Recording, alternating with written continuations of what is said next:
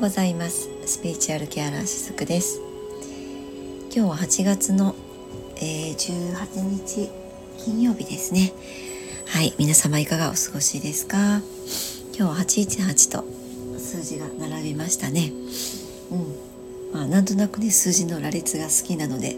こういったのがね時々気になったりするんですけれども。はい、えー、今日福岡地方はですね昨夜からの雨が続いています。うん、結構昨日降ってましたね。はい、そして、えー、本州の方にもですね台風の影響があったりしていろいろとこうね、ま、お盆で、えー、帰省できして、まあ、こう帰れなくなっちゃったりとかですねあの交通が非常にこう麻痺した状態があったりとかいろいろとね大変なあのご経験をされた時間を過ごされた方もいらっしゃったのではないかなと思います。まあ、どんな形であってもですね被害が本当少なく、えー、住んでいる、ね、できるだけということでね私もこの時間を、まあ、遠い福岡からではありますけれども、まあ、そんな風に、えー、願いながら過ごしていました。はい、ということでですね、まあ、今日のお話の内容に入っていこうと思うんですけども今日はですねあのカルマについてお話をねしてみたいなと思いました。で、まあ、というのもですね、まあ、今日お話をしていくのは特にその家計のカルマですね代々引き継がれているようなものってね、まあ、なんとなくあ私あるかもっていうふうに思われる方いらっしゃるのではないかなって思うんですけども先日もね少し触れたんですが、えー、ハワイの方での大火災あとはこの台風ですね。ちょっと進路がなんか今までとは違うようななんかこう妙な動きをしている台風とかもそうなんですが何かねその見えないもののやっぱりこう糸みたいなものを感じるんですよね。うん、そうちょっとこうダークサイドのね動きを感じていて。でえっとねまあそんなまあそれはそれで置いといて置いといたとしてもそういったものを例えばこう非常に敏感に感じ取ってそしてその感じ取ったなんかこういわゆるネガティブなエネルギーに若干ねまあちょっと引きずり込まれやすいような、えっと、状況がね今その作り出されているなっていうのをとっても感じているんです。そう。あのこういったのってやっぱりその人々の意識をネガティブに、えー、持っていくそういった闇の勢力っていうのはねあのあるんです。もうそれは、えー、致し方ないことというかあるんじゃあるんですよ。でもあるんだけどそれにじゃあこう抗えないのかっていうとあごめんなさい今も横でねあのまた犬がね、えー、何か作業してますのでその音が入っちゃってますねはい、えー、今ちょっと止めてあのワンコのね作業が終わるのを待っておりましたけれどもはい、えー、また再開していきますね。であの本当にですね今たくさんのその情報、まあ、これはエネルギーと思っていただいた方がいいんですけれども例えばこういった、まあ、災害を通しての情報もそうです。これも情報になりますよね私たちにとって、まあ、実際そこで体験してしまうっていう方もいらっしゃいますよその被害としてですねでもそこにいないまあ私たちっていうのはそういったことが外側で起こっているとそれを情報として、えー、いわばそういったこうエネルギーとして自分の中に取り込むんですよね。ニュースであったり、まあ、他の SNS でもいいんですけれども何かしらの形で本当にたくさんの情報をエネルギーとして、えー、私たちは吸収しています。でそれはこうスピリチュアルがその興味があるないにかかわらずみんなそうなんですよだから敏感な人ほど例えば本当に災害とか事件事故ね悲しいニュース悲惨なニュースっていうものにちょっとこうチャンネルを合わせてしまうと、えー、そういったものをね全てこうキャッチしてしまうっていうことは起こるんですね。でそんな時にあのやっぱりねブレると思います。あのそこにエネルギーとして共鳴してしまうのでそれが自分にとって直接的に何も起こってはいなくてもエネルギーのところで共鳴してしまうことで相手の感情もやっぱり自分の中に、えー、憑依させてしまうっていうことを、まあ、やれる方もたくさんいらっしゃるんですよ。で私ももちろんその気質があるのでこういったお話をしているわけなんですけどもで特にそういったことが今あちこちで起こっていてでそんな時にねやっぱりこう何か自分の流れが停滞して動きを止めさせられてしまったりとかあとすごくなんかちっちゃなことをきっかけにどんどんと沼の方に落ちていってね何か深いところに落ちてしまってネガティブなことが今たくさん自分の内側から出てきていて若干後戻りしてしまったようなね感じになっている方も多いのではないかなっていうのを感じています。でまあそういった状況の時ってね何かなんだか這い上がれないなとかねもうどうしたらいいかわからないっていう風にねなってしまうこともあるかもしれないですよね。まあ、そういった時にいくつかその自分を取り戻す、まあ、いわゆるこう自分の軸に戻ってくるっていう風な方法ってねあるのでそれをいくつかね今日はお話し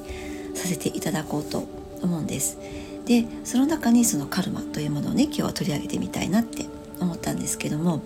一つはやっぱり、えっと、ワークですね、えー、これまでも何度かいくつかねいろんなワークをお伝えしてきていますのでそういったものをやってみるのもいいと思いますしあとはそのね、えー、そういったワークだけではなんとなく今自分にはちょっと物足りないかなとか他の視点で捉えることが必要かもしれないなって思った方に特に今日お伝えしたいんですけどもそれは今自分の、えー、家計のカルマをね、まあ、浄化していくフェーズに入っているっていう方も多くいらっしゃると思うんですよ。えー、先日ねお盆というね期間がありましたけれどもあここがねお盆が明けるとあと1ヶ月ほどして、えー、秋分の日を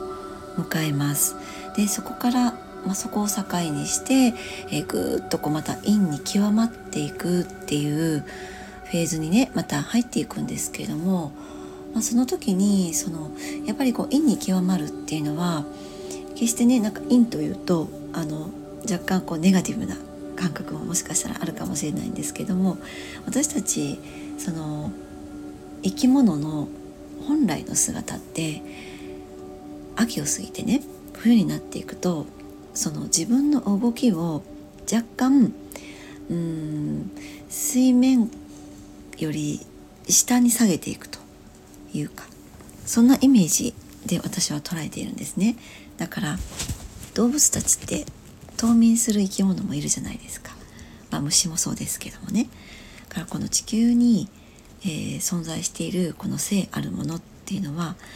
夏の間春から夏に向けてはねすごくこう活発化していくエネルギーを芽吹きながら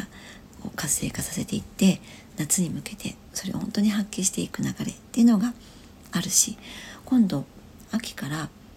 冬に向けてっていうのはやっぱり自分のエネルギーを、えー、蓄えておく。次の季節に迎えるために温存しておくっていう時期になっていくのでそういったフェーズっていうのがこの陰に極まっていくっていう流れの中にあると捉えているんですね。だからその時にむやみにこうあえてね活動しよう行動を起こそうっていうふうにやるよりかはその流れにもう身を任せておいて過ごしておくっていうのがねいいのではないかなって思っているんですよ。だから陰に極まるっていうのも決してネガティブなことではないんですよ。うん。でまあちょっとお話を戻しますけれどもこのお盆の期間にですねいろんな形でそのご先祖様に思いを馳せてお過ごしになられた方もねいらっしゃるかと思うんです。えーまあ、ご先祖様っていうのは常にこの今この今世ね生きている私たちのサポートをね、えー、従ってくれています。そう。その家系の中で今までの、えー、家系のカルマっていうのがあってね、まあ、カルマっていうのはよじれたりよどんだり何かを積まれてきた何かです。それをカルマっていうんですけどもそういうカルマというものを解消する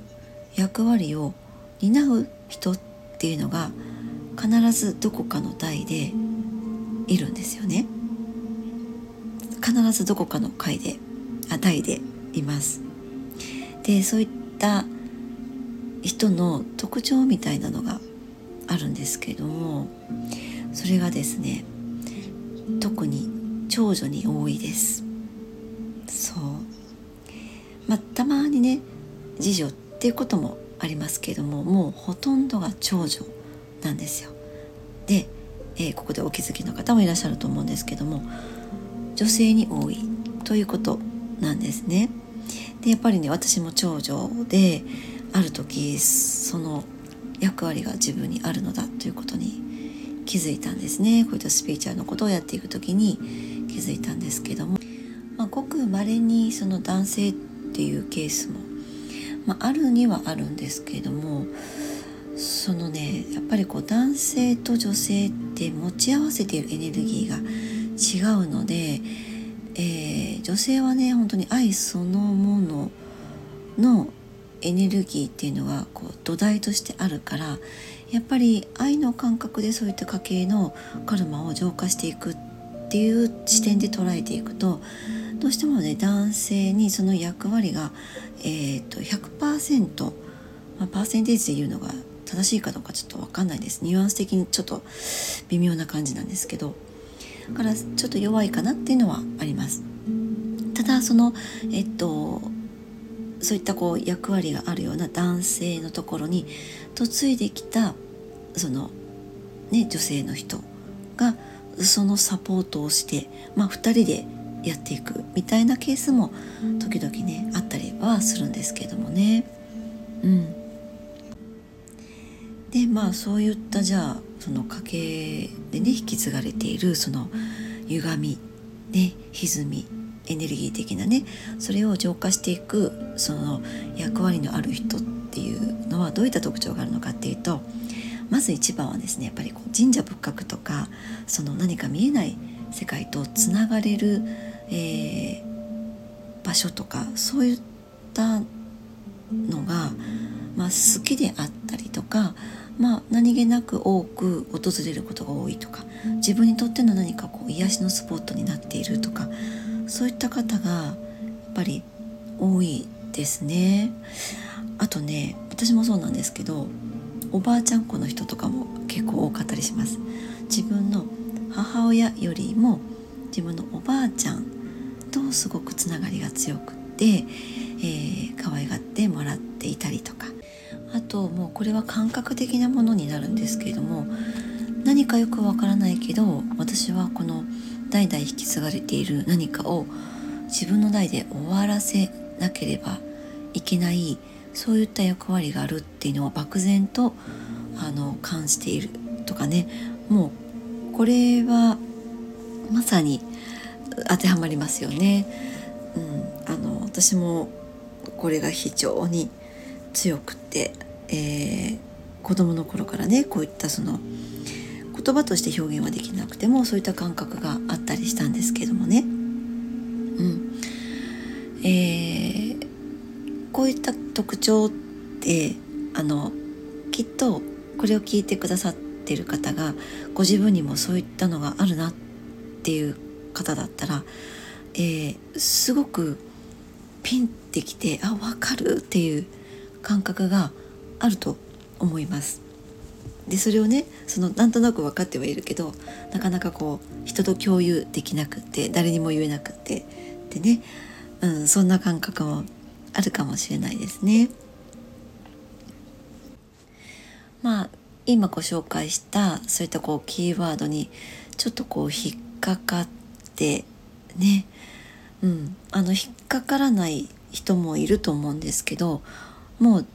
引っかかる方っていうのは、えーと、世代で言うと私みたいなもう、えー、40代中盤ぐらいになるかな？で私がもう来年50になりますけれどもその40代中盤ぐらいの方から、えー、560代の方までにそういった感覚のある方引っかかるわっていう方ねいるかなと思います。結構多くいるかなって思っていて。で、えー、それその方がそのそれを解消する役割がある方っていうのももちろんそうなんだけどその娘さんがまたそれを引き継いでいるっていうケースも結構あったりします。はいでまあ実はね我が家もそうなんですけども、えー、まあ長女はねまだまだその目が覚めていません。はい、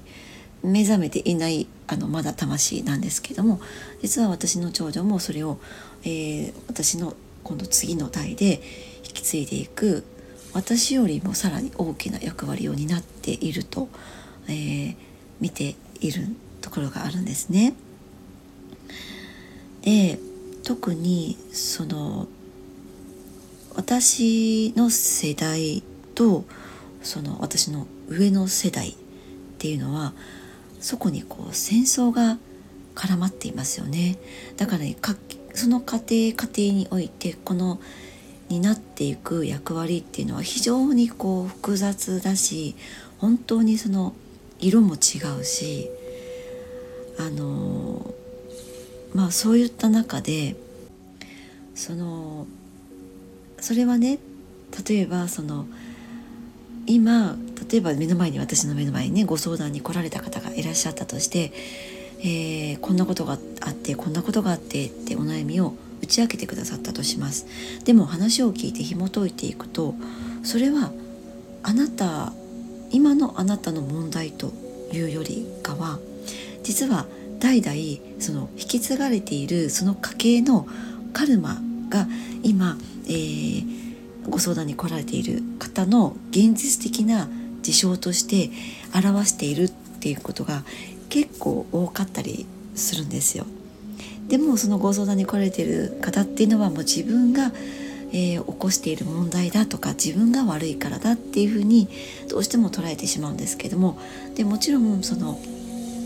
今の私たちのこの肉体にも、えー、刻み込まれている家系代々の DNA 意識というその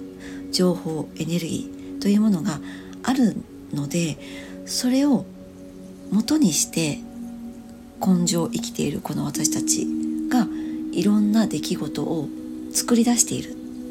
ていうことは言えるんですよ。もちろんね。だからこそこれは自分が生み出している問題だ。だから自分に原因があるんだっていうふうな思考になっていくのもわかるんですけど実は実はそれだけではなくてこの代々引き継がれている例えば、うん、しきたりとかもそうですよね女性はこうあらねばならないっていう引き継がれているものがあればそれがやっぱりがっつり私たちの肉体に DNA レベルで意識のところで刻み込まれているのでそしたらその現実をこの肉体を持って根性を私たちが表現して生きているわけですよ。だけどそこには代々引き継がれている家系の、ね、カルマ、えー、歪んだもの歪みっていうものも影響しているからだっていうこともやっぱり、えー、大切な要素なんですね。まあ、だからといってカルマが、えー、悪いんだっていうことではないんだけれども今この戦争という時代を挟んで高度成長期の中でずっと私たち日本にえ住んでいるこの環境って変わっていきましたよね。でそこで何が大切なのか物質的には非常に豊かになっていったけれどもその裏でどういった意識が私たちの中にあって今この時代に生きていて本当に大切なものは物質的な豊かさなのかお金なのか何かこう名誉があることなのか、えー、地位があることなのか権力があることなのか果たして本当にそうなのかっていうことに多くの人が疑問を抱いているはずなんですよ。でその時にこういった代々引き継がれているその、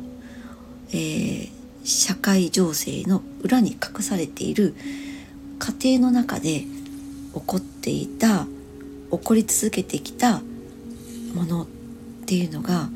如実に現れていると思うんです家庭っていうのは社会の縮図なのでねだから、えー、夫に虐げられてきた妻がいたらそれがやっぱりその家計の想念っていうのが代々引き継がれていきます。ででも果たしてそれは例えば人間としてね男と女も男も女も性別も何も関係なく大人のも子供も関係なく一人の人間として、えー、個々をね尊重していくこの時代背景にそぐわないっていうのはもうわかるわけなんですよね。だからこそこの今年代の人たちがそういったカルマを解消していく、えー、そういった、えー、意識を持っている人たちっていうのが非常に多くいてで、まあ、そういったうん特徴を表すっていうのをね先ほどご紹介させていただいたわけなんですね。だからまあ自分自身のね問題かなって感じてても、まあ、よくよくお話を聞いているとその家計を引き継いでいてそれを解消させるための役割を担っているっていうことは、まあ、本当に、えー、あることなんですもう DNA レベルでね刻み込まれていてですねそう。だからこう自分自身が何かうん例えばこう問題を起こしてねそういったカルマを解消していくっていうよりかは比較的その自分の身内の中で何かいわゆるその社会的に見ると問題を起こすような人がいてですね。そしてそういった中でそのどうしてじゃあそういった問題を起こしたのかっていうところに、えー、着目していきながらその代々引き継がれているカルマを解消していく。そういった、えー、流れになっていく、まあ、それは例えば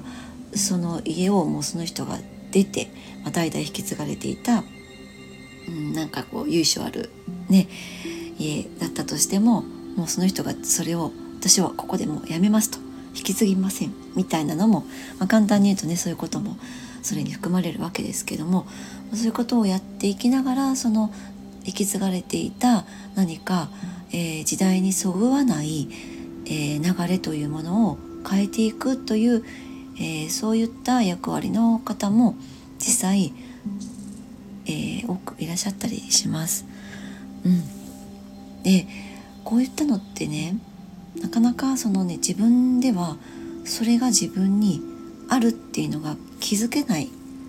ケースの方がやっぱり非常に多くて私の場合はそのこういったこう見えない世界のことにすごく本当にすごくあの興味があるし好きなことなのである時そのことに気づいたわけなんですけども